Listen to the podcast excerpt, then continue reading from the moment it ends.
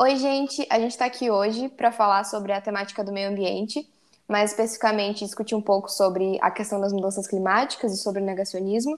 E junto com a gente, a gente está com convidado o professor Sérgio Barcelos, que é professor adjunto do Departamento de Ciências Sociais e docente e coordenador no programa de pós-graduação em Sociologia da Universidade Federal da Paraíba e colaborador no programa de pós-graduação ambiental da Universidade Federal do Rio Grande.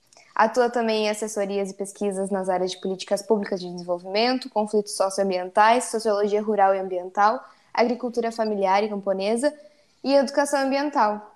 Então a gente está muito grato por tu ter aceitado o convite e para discutir uma temática tão importante né, nos dias atuais com a gente. A satisfação é minha, Nicole, Érica, Ana, a satisfação estar tá aqui com vocês, participando dessa iniciativa e para debater um tema tão importante e crucial no nosso, no nosso dia, né? Nosso dia a dia, que é a questão ambiental aí que está colocada, posta para o planeta, para o Brasil, né? Nesse contexto atual e nesse momento histórico que a gente vive. Uhum. Então, para começar, a gente sabe que as mudanças climáticas são um grande problema ambiental da sociedade do século XXI, né? Embora o clima sempre tenha variado de uma forma natural, Alguns relatórios feitos por especialistas, como por exemplo o IPCC, demonstram que as emissões excessivas de CO2 podem provocar mudanças permanentes e irreversíveis no nosso clima, né? Esse, esse IPCC foi criado em 1988 pelo Programa das Nações Unidas e pela Organização Meteorológica Mundial. O painel intergovernamental sobre mudanças climáticas, ele procura avaliar as mudanças climáticas e divulgar dados sobre esse problema. Um dos objetivos é que os governos também tenham acesso a essas informações para desenvolver políticas ambientais mais eficazes e estratégicas para combater a questão do aquecimento global, né?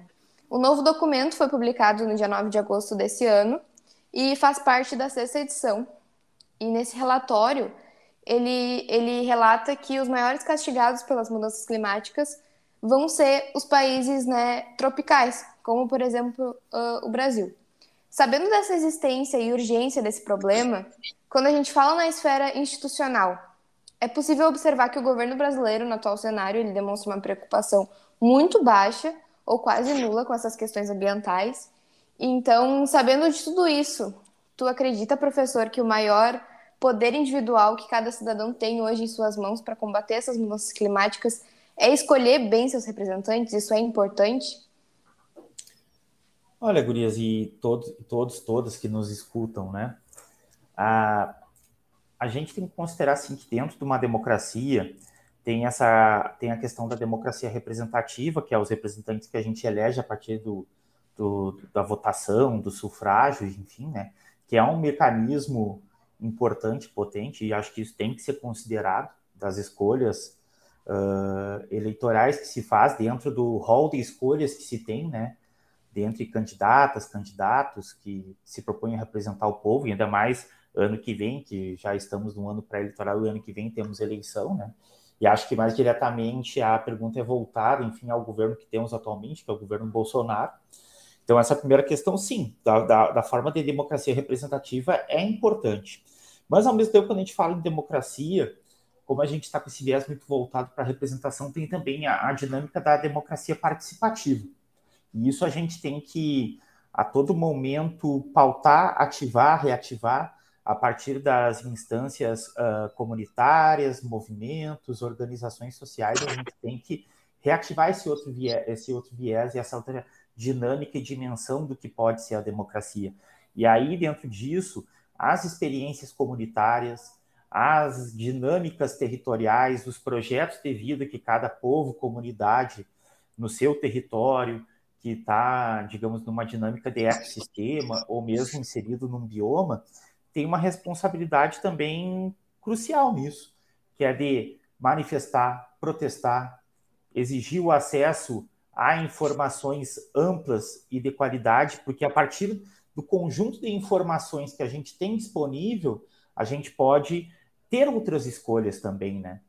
Isso dentro de um cotidiano, dentro de, uma, dentro de um exercício democrático cotidiano e participativo, seja da relação uh, sociedade civil, iniciativa privada e, e, governos e também o terceiro setor, né? Então, temos que considerar isso. Então, é crucial fazer boas escolhas e acho que hoje o que a gente tem no, no atual governo do Brasil, a gente tem que também tentar entender a atual dinâmica do capitalismo no mundo e no Brasil e entender o papel do Brasil na divisão internacional do trabalho, né? Ou seja, hoje a gente com esse processo de desindustrialização gradual que a gente vem vivenciando isso desde o início do desde o início do, do, do século 21, né, que está tendo esse processo de desindustrialização e a gente vem, vem acompanhando o que alguns autores chamam de reprimarização da economia.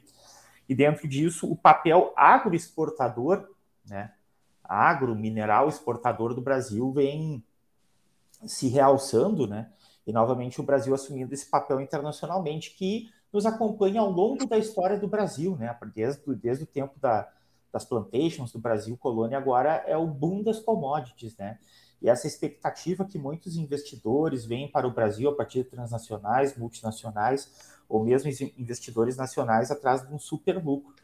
E dentro disso, para poder produzir mais, né, produzir mais, precisa-se ter o quê? Ter cada vez mais territórios, né? Território, expansão territorial são monoculturas, né? Então é crucial ter cada vez mais território e um conjunto de bens naturais, recursos disponíveis para que isso ocorra incluso, além de território, água. Né?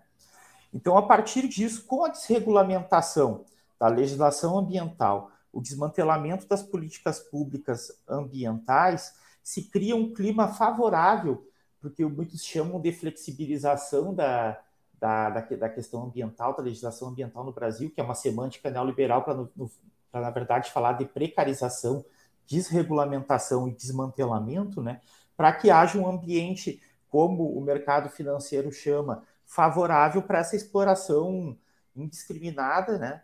De forma em, em, ampla expansão e que não respeita os direitos e a possibilidade de existência de povos, comunidades e de, e de outras formas de existência de fauna, flora, né, nesses territórios, além de produção a agropecuária e, extração mineral para exportação no Brasil, né? Em resumo, né, porque são muitos elementos que poderia se falar a partir dessa pergunta, seria isso, assim, Guris, pensando um pouco assim, né? Então, eleger um próximo governo que tenha um compromisso com a agenda ambiental, que tenha um respeito e pelas, pelas outras formas de vida dos povos e comunidades tradicionais no Brasil, sobretudo os povos indígenas, uh, que agora também está em destaque, mas também entra aí quilombolas, comunidades ribeirinhas, uh, povos de terreiro, pescadores, povos ciganos, enfim, toda uma diversidade de povos e, e comunidades que a gente tem no Brasil sejam respeitadas. Então, isso está contemplado, além do programa eleitoral, mas ser cobrado no dia a dia, de forma participativa dos, dos governantes, das governantes que a gente elege, é estratégico e central. Né? Ótimo, professor. E então, a gente vem enfrentando uma onda de negacionismo em diversos setores, né? E na questão da climática não seria diferente. Vimos, por exemplo, que durante a presidência do Donald Trump, ele descreveu as mudanças climáticas e o aquecimento global como sendo uma farsa, inclusive retirando os Estados Unidos do Acordo de Paris. É, alguns negacionistas climáticos também atuam disseminando notícias falsas sobre o que vem acontecendo de fato no meio ambiente. No Brasil não seria diferente. Após o Trump ter se colocado contra as ações uh, para frear o aquecimento global, o atual presidente do Brasil, Jair Bolsonaro, ele seguiu seus passos e se mostrou contra também tais, tais atos, né? Na cúpula do clima, uh, que ocorreu em abril desse ano, Bolson Bolsonaro mentiu ao afirmar que o Brasil está na vanguarda contra o aquecimento global sobre esse conturbado momento de negacionismo científico e climático ao qual o Brasil e alguns lugares do mundo vêm enfrentando, de que, de que forma, maneira, podemos enfrentar, estar a par de tal situação? É, novamente, voltando à questão, é a gente procurar, na medida do possível, noticiar, comentar, expor né, e trabalhar numa dimensão de diálogo e de exposição das informações ao qual a gente tem acesso, né? Seja pelas redes sociais, sabendo dos limites dela, e sobretudo com essa dimensão dos algoritmos, do, dos boots, dos robôs, né, que também disputam o espaço nessa esfera digital, mas ao mesmo tempo também a gente reativar para além do virtual, para além do online, essa, essas dimensões, de certa forma, comunitárias, reativar essas dimensões do cotidiano, aonde a gente conversa e dialoga sobre esses temas, sobretudo em relação ao clima e ao ambiente. E aí vem da outra relação dentro dessa da, da vivência social, né, que tem a dimensão cultural, política, econômica e ambiental, é uma, uma questão ontológica, né, de exercício político sobre o tipo de informação que a gente acessa, sobre o tipo de informação que a gente gera e a qual a gente está comprometido em noticiar e, e gerar no cotidiano que a gente vive. Essa é uma primeira questão. Porque quanto, quanto ao negacionismo, considerando. É um fenômeno global, né? O negacionismo científico. A gente vê aí, por exemplo, desde a questão da vacinação mesmo, a dificuldade que está sendo em vários países do mundo a aceitação em relação à vacinação devido a uma dimensão do negacionismo político que está colocada, né? Interessante quando a gente fala de negacionismo, fake news, Uh, Steve Bannon, às vésperas da eleição, da última eleição presidencial no Brasil, quando ele vem ao Brasil, muitos perguntam: você vem participar da estratégia eleitoral de Bolsonaro? Ele diz: eu não vim falar de votos, eu vim, eu vim falar de emoções, né? Então, o que, que ele quer dizer isso quando ele é, falar de emoções? Ele vem, na verdade, que essa dimensão do negacionismo, do fake news e da forma como as pessoas se envolvem nisso, tem basicamente aí uma estratégia de disputa de poder, e essa disputa de poder perpassa por uma disputa do que, do que se tem consensuado sobre interpretação da realidade.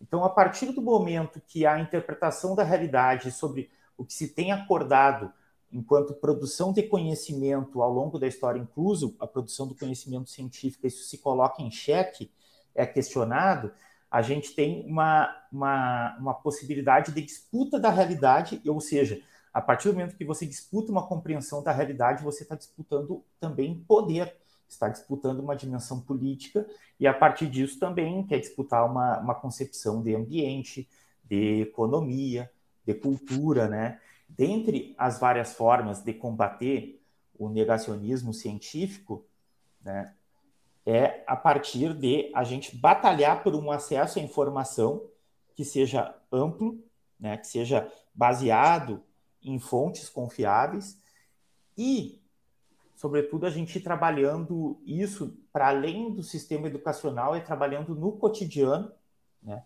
na disseminação da, da, do melhor tipo de informação possível, denunciar, né, muitas vezes essas, uh, esses exercícios de fake news, de negacionismo, né? De negacionismo climático, exercitar isso, disputar isso no cotidiano, né? Ou seja, não tem uma forma mágica, a gente vai ter que porque há anos eles já vêm planejando e formulando essas estratégias de como se vê agora, né? Porque a, a fake news ela sempre existiu, os boatos falsos, mas a gente voltar naquilo que a gente chama de uma dimensão ética, política, social, cidadã, do que poderia se dizer de disputar isso no cotidiano, né? E o negacionismo climático é mais uma desses vários negacionismos, é uma dessas vertentes, que é um negacionismo interessado numa disputa de concepção da realidade que favorece um determinado grupo de poder. As mudanças climáticas e a forma como ela está acontecendo está muito baseada a partir de uma ação muito a partir de uma ação antrópica, né, das nossas sociedades sobre o ambiente. E a partir disso aí tem uma matriz, tem uma matriz energética e produtiva que está consolidada que, se não for, de certa forma, desativada, revertida, repensada, que é o nosso modelo de crescimento econômico internacional, que é esse projeto aí, que, tá, que é esse projeto neoliberal capitalista que está colocado, a gente vai ter efeitos graves sobre o clima, que depois nós vamos falar. Professor, outra pergunta seria que no relatório de 2021 do IPCC, ainda afirma que os maiores castigados pelas mudanças climáticas serão provavelmente os países tropicais, tais como o Brasil, como a Nicole havia mencionado, uh, pois poderão ocorrer uma série de inundações, temporais de vento e longos períodos de estiagem. Nessa situação, a pecuária e a agricultura poderão ser prejudicadas. A agricultura aqui no Brasil depende muito das boas condições climáticas para conseguir melhorar a produtividade e planejar bem a produção dos alimentos. Alguns profissionais da área dizem que no Brasil já está tudo em um clima diverso e dificultoso para produzir. Como essa atual fase do capitalismo, a ideia de insegurança alimentar já existe para a população mais pobre, mesmo o alimento sendo um direito básico, ah, mas a gente sabe que esse direito vem sendo violado, pois grandes empresas controlam o mercado de alimentos e condicionam o acesso deles à renda dessas pessoas. E assim a população pobre é, fica privada do acesso dos alimentos de qualidade. Então a pergunta seria assim: é, sendo assim, você acredita que é possível que as mudanças climáticas tenham muitos impactos na produção dos alimentos no Brasil e que isso, a, e que isso gere uma insegurança alimentar no país e, e vai aumentando, né? Pode existir uma dificuldade de acesso à população à alimentação, ainda mais à população mais pobre?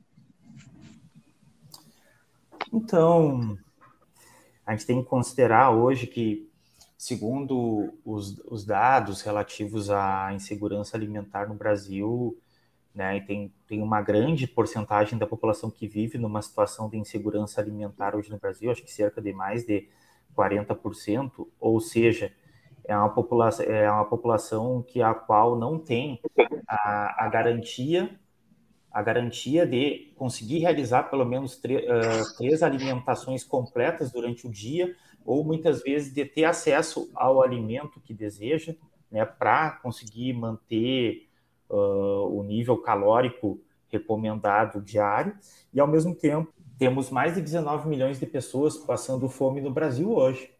Né? E o que, que esse dado significa num país que é um dos líderes mundiais em exportação de commodities como soja, como cana-de-açúcar, milho, né? Enfim, a gente tem aí uma, uma questão relacionada, não é a nossa possibilidade de produzir. Mesmo com as mudanças climáticas que ainda estão em curso, claro que no futuro isso pode inviabilizar um clima que proporcione uma produção agrícola suficiente, mas no momento a gente teria condição de, de não ter no país 19 milhões de pessoas passando fome. A questão que está relacionada é ao, ao modelo agrícola vigente no Brasil e à distribuição dessa produção. É isso que está colocado. A questão não é a quantidade que a gente produz no momento ainda, mesmo com as mudanças climáticas, mas é a distribuição. E essa distribuição de alimentação para essa população está relacionada com a política pública, né? E essa, só para ter uma ideia, por exemplo, no plano safra para a agricultura, né, que é o que é um dos planos onde se tem o financiamento da agricultura no país. De todo o global desse orçamento, 251 bilhões de crédito vão para o Plano Safra, que é voltado ao agronegócio, que é a, esse modelo agroexportador, né, que é uh, muito financiado por mercados financeiros, né, tem 251 bilhões de créditos. E o Plano Safra da Agricultura Familiar, que é o que garante 70% da alimentação do povo brasileiro, tem 39, 39 milhões nesse financiamento. Né? Então, assim, a, a questão da distribuição da nossa riqueza e dentro da riqueza que a gente gera, que é a alimentação, é uma opção política. E, e, e para reverter esse quadro, a gente precisaria de políticas públicas, certo? políticas públicas direcionadas, apropriadas, contextualizadas para reverter esse quadro de fome e de segurança alimentar que a gente vem passando hoje no Brasil. E dentro desse, desse conjunto de políticas públicas, teria política pública para agricultura, né, para a produção de alimentos, direcionamento de várias linhas de, de crédito e financiamento para a produção de alimentos, né, e o fomento disso, também nisso está englobado as políticas públicas para o ambiente. E as políticas públicas para mitigação da forma como elas vêm ocorrendo no sentido como foi feita a pergunta de, de chegar a um nível de mudança climática que inviabilize a produção agrícola. A gente já está vivendo algum, algumas, questões, algumas questões relativas a isso, como o forte desmatamento no Pantanal, na região amazônica, sobretudo o avanço que se dá a partir de Mato Grosso e entra pelo sul do Amazonas ali e entra na região amazônica, Hoje não é à toa que a gente tem no Pará altas estatísticas de conflitos do campo, né? Uma região muito violenta porque envolve disputa de território ali, né? Principalmente para a produção de, de, de gado, expansão pecuária, né? Da produção pecuária, essa questão de exportação. Temos a questão da, da, da produção de soja também aí nessa região e da mineração, né? Que vem tendo uma expansão também muito grande de, de alguns anos para cá, né? principalmente seja dos seja de garimpos considerados legalizados aos, ilegaliz, aos ilegais, né? E dentro disso, atingindo a região amazônica e o Pantanal, a gente sofre com um processo muito grande de alteração da não só da biodiversidade local, mas sobretudo com o regime de chuvas, né? Porque então assim, seguindo nessa seguindo nesse quadro de desmatamento, de falta de, de falta de, de políticas públicas para não somente preservação do ambiente, mas promoção do ambiente para restauração desses ambientes que foram depredados, explorados e, so, e, e, passaram por diversos danos nos últimos anos, se não tiver essa atenção, essa mobilização social, a mobilização do Estado a partir de políticas públicas, os efeitos vão ser deletérios, né? como já se fala, por exemplo, da perspectiva de desertificação da, da, da Amazônia, de regiões do Pantanal, de toda a mudança do regime de, do regime de chuvas e do balanço hídrico no país, e isso atinge diretamente também os rios, né, os rios.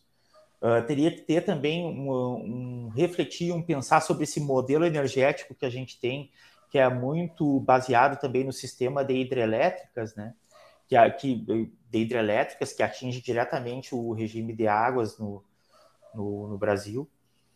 Então, assim, é um tema complexo que envolve várias várias camadas aí, várias camadas de discussão sobre vários âmbitos. Mas assim, a gente precisaria ter uma sociedade mobilizada em prol disso, um Estado a partir das suas escolhas, né? uma, uma sociedade, um Estado a partir das suas escolhas, direcionado e comprometido a, a rever como está se dando a sua relação com o ambiente, a relação de, da sua sociedade com o ambiente. Né? Acho que é isso que está colocado. Então, é uma escolha política e é um projeto o que está acontecendo em relação a terem pessoas passando fome, a situação ambiental do país, o Brasil ter se uh, no tema ambiental e em tantos outros temas ter virado um párea internacional, aí está aí o que está acontecendo na COP, o que aconteceu recentemente, agora semana passada, hoje é dia 13 de novembro que estamos gravando o podcast, né? Uh, no G20, quer dizer, o, papel que o presidente assumiu lá e a forma como ele foi tratado e visto e referenciado pelos outros países nessa temática ambiental. Então, assim, a situação é grave, envolve escolhas políticas, envolve, envolve projetos políticos. Não é que esse seja um governo que ele não sabe governar. Ele é um governo que está aí colocado numa base de extrema direita que, que é o que eles estão querendo colocar em, em pauta e em discussão é um outro projeto de sociedade e um outro projeto político e de governo junto à nossa sociedade. É isso que está colocado. Não é que ele não sabe e não quer governar. Esse é o governo deles. E, sobretudo, de uh, destituir o conjunto das instituições históricas que estão aí colocadas no fomento ao ambiente, né? Uh, desmantelar políticas públicas históricas, desregulamentar leis tem a ver com relação àquilo que eu falei na, na, na questão anterior, que é, de certa forma, recriar uma outra realidade que atenda os interesses desse grupo interessado, né? Junto, e não é só o governo Bolsonaro, é as elites empresariais do país, né, inclusive do sudeste do país, que estão engajadas nesse projeto e são, ao mesmo tempo, apesar de fazerem uma crítica a público, né, estão diretamente comprometidas com esse governo, né? Então é uma, é uma crise, é uma crise de modelo, é uma crise de projeto de sociedade dessas elites hoje no Brasil, seja uh, o alto oficialato do exército, seja esse grupo político que está envolvido hoje no governo, seja uma elite empresarial do país que é comprometida com esse projeto de devastação do nosso ambiente. Né? Uhum, perfeito, professor. Outra questão é que no ano de 2021 essa temática, né, sobre mudanças climáticas, ganhou uma atenção maior, assim, e tem sido muito abordada pela mídia e pelas instituições internacionais, né? E acredito que até porque grandes documentos e conferências estão acontecendo nesse ano, né? Como, por exemplo, o IPCC, que a gente já falou aqui nesse podcast, e a 26ª Conferência das Nações Unidas sobre Mudanças Climáticas, que reúne mais de 90 países, né?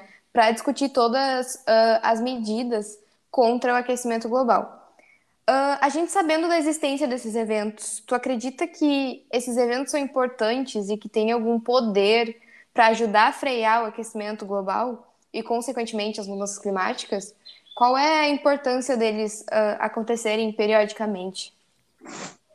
Bom, esse conjunto de eventos e, e conferências né, sobre o ambiente e elas promovidas né, pelas organizações das, das Nações Unidas, a gente tem que ver num contexto, de, num, num contexto mais amplo e maior, que é, o que é o acordo de Bretton Woods, logo após o fim da, da Segunda Guerra Mundial, e a partir desse acordo é o que se coloca, enfim, enquanto sistema de, como nessa semântica neoliberal o pessoal gosta de chamar, de uma governança global, a qual envolve os Estados Unidos como nação, como na, nação hegemônica, né, no pós-guerra. E dentro disso surge a Organização das Nações Unidas, num sentido de manter, de certa forma, uma estabilidade desse arranjo, desse novo arranjo global pós-segunda guerra, né? E dentro disso, a gente tem que considerar que, assim, principalmente a partir do, dos anos 60, né, quando se fala ali com a Raquel Carson, do, do Primavera Silenciosa, a partir do momento que ali em 69 a gente consegue ter uma visão do planeta Terra a partir da, da ida do, da, da ida à Lua, né? Enfim, consegue se ter essas outras visões, esses apelos e essas discussões sobre a questão ambiental, ainda mais no contexto pós-guerra e ainda mais com a guerra do Vietnã, com, a, com as guerras com armas químicas, a questão das ameaças nucleares, né? Essas discussões vêm sendo uma tônica, principalmente no sistema ONU, a partir dos anos uh, dos, anos, dos anos 70, né, tem um compromisso da própria ONU no entendimento de criar uma instância específica, que é a ONU Ambiente, para debater as questões ambientais. E nesse esteio vem acontecendo a, a COP, né? É o que se chama dessa 26 conferência aí da, das partes da Convenção do Quadro das Nações Unidas sobre a Mudança do Clima, né? que nesse ano está acontecendo na Escócia, e já aconteceu em vários outros países, e essa vem sendo um marco, e já é, tem um marco que é o que promete zerar os desmatamentos até 2030, inclusive, para, para muitos, surpreendeu que o Brasil assina também esse acordo, né? De zerar o desmatamento até 2030. E o que está relacionado a isso, né? Tem toda uma questão de imagem internacional do Brasil, que tem que ser considerado nessa estratégia de assinar esse acordo. E, ao mesmo tempo que assina esse acordo, a, a Amazônia ainda segue ardendo em chamas, com um alto nível de, de desmatamento, um dos maiores do, da, da, da, das últimas décadas, né? Mas esse acordo do, do, desmatamento também é um dos acordos assim, porque, por exemplo, pega a, a brasileira que fez o discurso na ONU, que é, é, que é originária dos povos indígenas, né? Quando ela coloca, ela mesma coloca assim, olha, a gente sabe das dificuldades de sair um acordo dessa COP 26 e sabe das dificuldades não somente de, de, de, de sair um acordo que se cumpra, até mesmo de sair um acordo. Mas a gente tem que ocupar esse espaço porque ele é uma vitrine muito importante. Ou seja, o que, que eu quero dizer? É um esforço que não pode ser que não pode ser desprezado. Mas, ao mesmo tempo, a, a gente tem que analisar esses acordos que acontecem no âmbito da COP26 são para quê e para quem, né? E analisar todo o contexto que hoje vem acontecendo no mundo todo sobre a questão da reativação de várias termoelétricas em diversos países, né? Vários países que não abrem mão, muitas vezes, de usar, por exemplo, uh, carvão mineral como gerador de energia que tem um alto impacto poluente. Né? A gente também tem que ver qual é a relação na distribuição internacional do trabalho. E quando eu falo trabalho, não, só, não falo só de atividade humana, eu falo que é da relação, da relação do mundo com o ambiente e com o ambiente nessa divisão internacional do trabalho com os países considerados do Sul. Estou falando América Latina, África, né? E, algum, e alguns outros países, né? Qual é a relação do resto do mundo com o continente africano, com a América Latina e no olhar sobre a biodiversidade e o ambiente que essas regiões do mundo ainda têm, né? Então a gente tem que olhar esses acordos nesse contexto. Então quando a Chai Surui diz que, olha, a gente tem que olhar primeiro se vai ter um acordo e se esses acordos vão ser, vão ser cumpridos, a gente tem que estar aqui ocupando espaço e fazendo, e fazendo o discurso, denunciando, falando para o mundo o que está acontecendo no Brasil, né? que é dentro dessas políticas negacionistas, de uma ameaça constante, não só das condições de vida, mas da própria vida desses povos e comunidades no Brasil e das comunidades e dos povos que têm uma relação intrínseca com os ambientes onde vivem, daí estamos falando também dos povos que vivem na, na Amazônia e em outros biomas e, e, ecossistemas do Brasil, como já foi falado, dentro da sua diversidade. E, sobretudo, também tem uma preocupação que está sendo colocada nessa COP26, que tem que ser considerada, é que a junta de, de cientistas e pesquisadores que é formada no âmbito da ONU Ambiente desde e nos seus encontros, desde a Rio uh, 92, principalmente, esse conjunto de cientistas vem falando, e que nesse, nessa COP vem com uma preocupação muito grande, que é o seguinte: olha, o que se assumiu no Acordo de Paris em 2015, que era assegurar o aumento, o aumento do, da temperatura global em até 1,5 graus né, Celsius. Uh, mas o que está acontecendo? Uh, se continuar uh, se continuar da mesma forma como está hoje, pode acontecer um aquecimento de até 4 graus no planeta Terra, isso até 2100. Isso quer dizer toda a condição de vida que a gente conhece hoje no planeta vai ser radicalmente alterada, né? Ou seja, a gente não vai, a partir de uma elevação de graus dessa, conhecer o mundo como, o mundo como ele é, né, e, e, das condições de manutenção de flora, fauna e das nossas sociedades, né? Então, é muito grave, sobretudo se a gente continuar com as políticas existentes hoje sobre isso, né? Então, há também a tentativa nesse encontro, pelo que parece, é deixar, é de estabelecer e deixar esse limite de 1,5 graus Celsius, né, uh, que foi acordado no Acordo de Paris, manter essa meta, né? não, não ir para um caminho que seja acordar mais do que isso, porque isso está ocasionando já diversas mudanças no planeta todo, desde a, desde a questão de, da, alta, da alta densidade de chuvas, de queimadas, de incêndios florestais no mundo todo, né?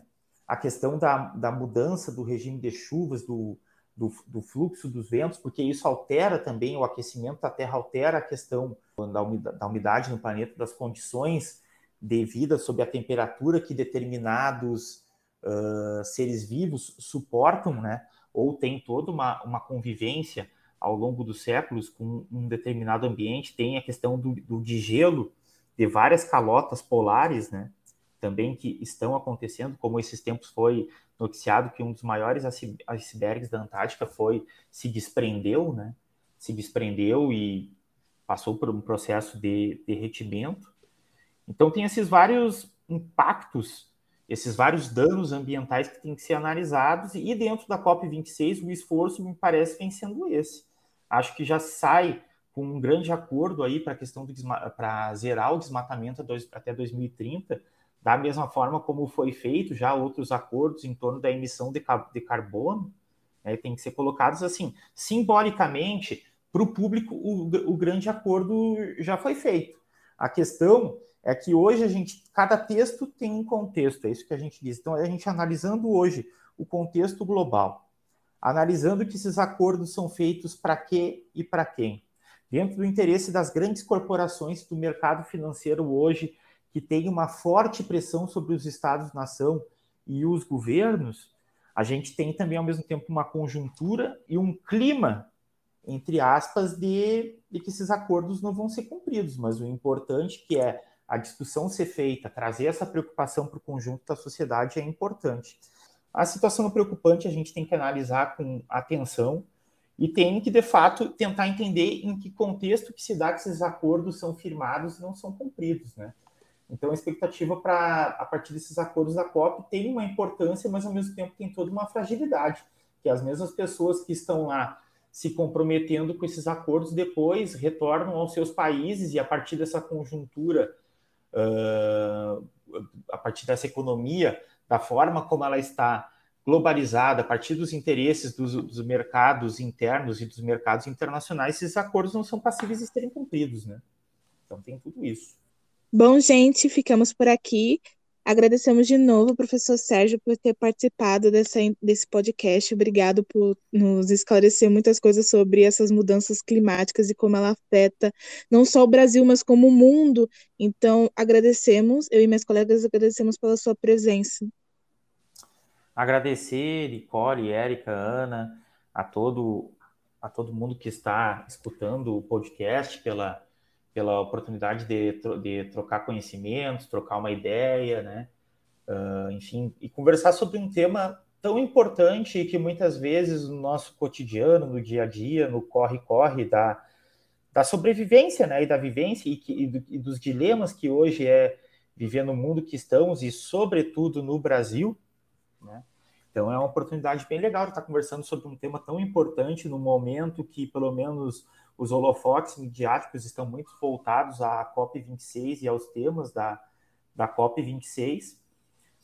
E, e daí também reforçando isso, né, que quando a gente fala em democracia das, das escolhas dos governantes é muito importante, principalmente aí estamos em ano pré-eleitoral, né, que estar em ano eleitoral, rever e ver as suas escolhas e principalmente nessa relação com a natureza e o ambiente que nos cerca e principalmente a gente ativar essa dimensão aí da democracia participativa, que é a gente, enquanto sociedade, reivindicando, fiscalizando e, no caso, conquistando mais e mais direitos aí, né, em relação também ao ambiente. Muito obrigado, viu?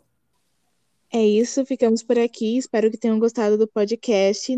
Continue seguindo a gente nas redes sociais e logo, logo terá mais podcasts. Tchau, tchau.